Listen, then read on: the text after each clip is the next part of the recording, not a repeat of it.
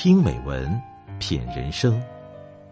这里是大张暖声调频，我是大张。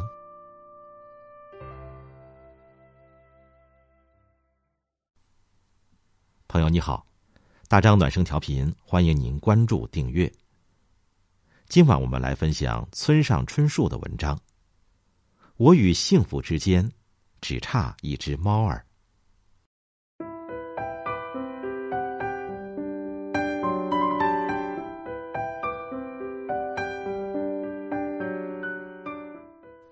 上大学时，在夜里打工回家的路上，看见一只小猫咪。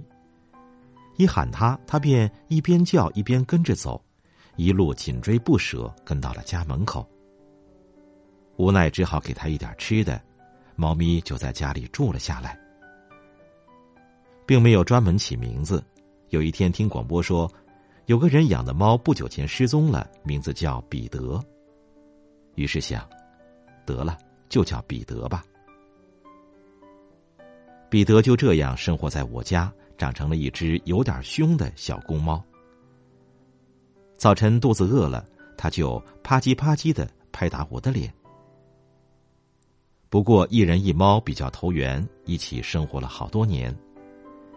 那时跟相处的女孩子交往不顺利，待在学校也没劲，烦心事还真不少。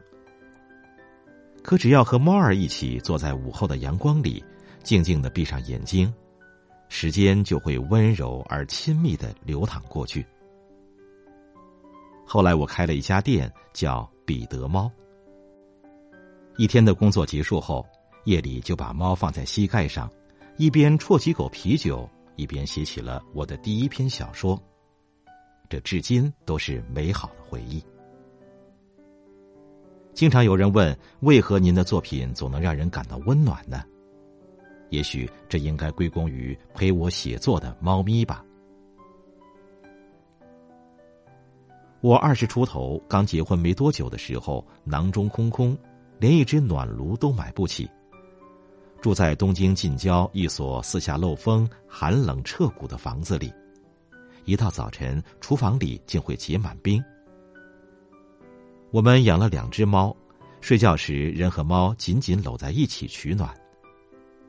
当时我家成了猫儿们的活动中心，时时有猫儿结队来访，有时候我们就把它们搂在怀里，两个人和四五只猫儿搂抱着睡在一起。那是一段艰苦的日子，但由人和猫儿拼命酿造出的温情令人感动。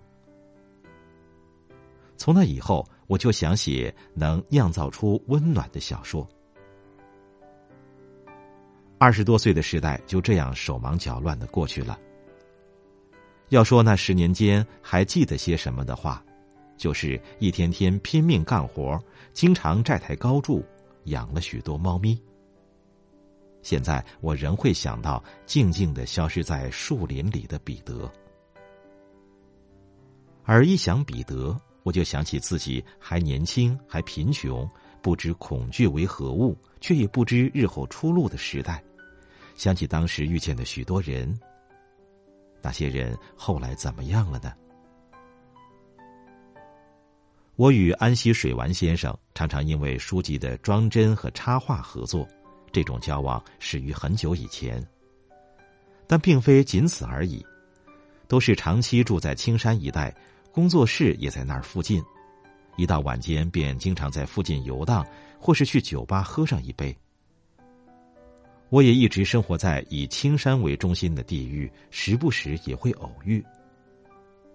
走进附近的酒吧里，酒保也会告诉我说：“水丸先生昨天来过，还说这阵子没见到村上先生来着。”东京虽说是大都会，但在一个地方住久了，就明白人的活动范围很有限。水丸先生是个非常热心的人。大约七年前，我盖房子的时候，请他画合适的格扇外加挂轴，他一口应承：“行，我来干。”于是不辞远道赶到我家，亲自动手磨墨，用毛笔画上了漂亮的富士山和鱼。然而，他一个人关在那间屋子里画格扇时，一只大的像美洲狮的猫儿把他画的鱼当成了真的，冷不防“哇”的一声猛扑上去。水湾先生虽然身负重伤，鲜血淋漓，却还是紧握画笔不放，坚持把格扇画完。这当然是无根无据的谎言。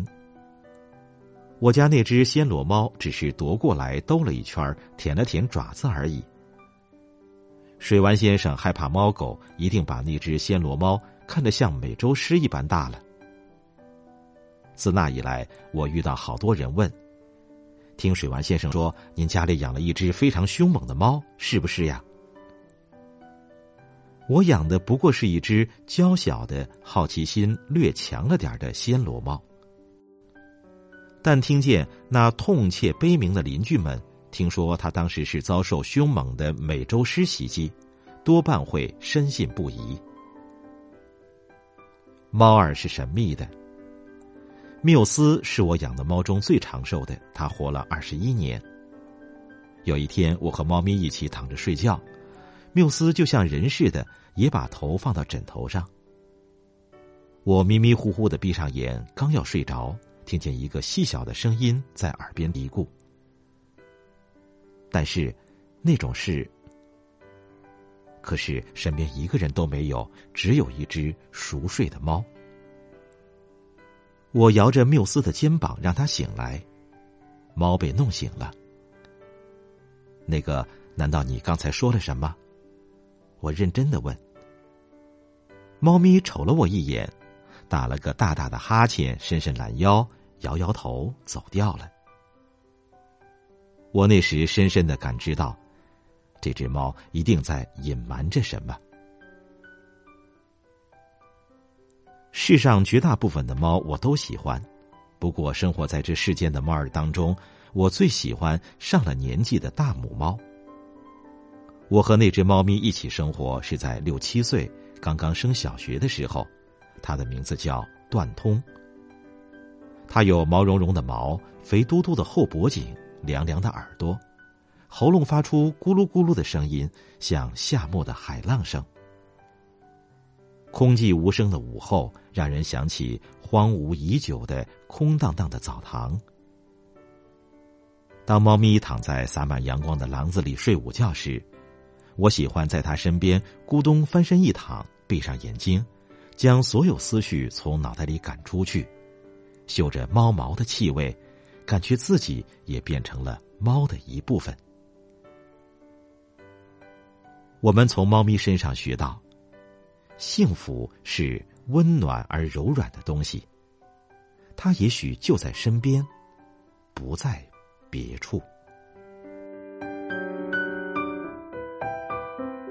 好了，今天的文章我们就分享到这里，感谢您的陪伴，我是大张，祝你晚安。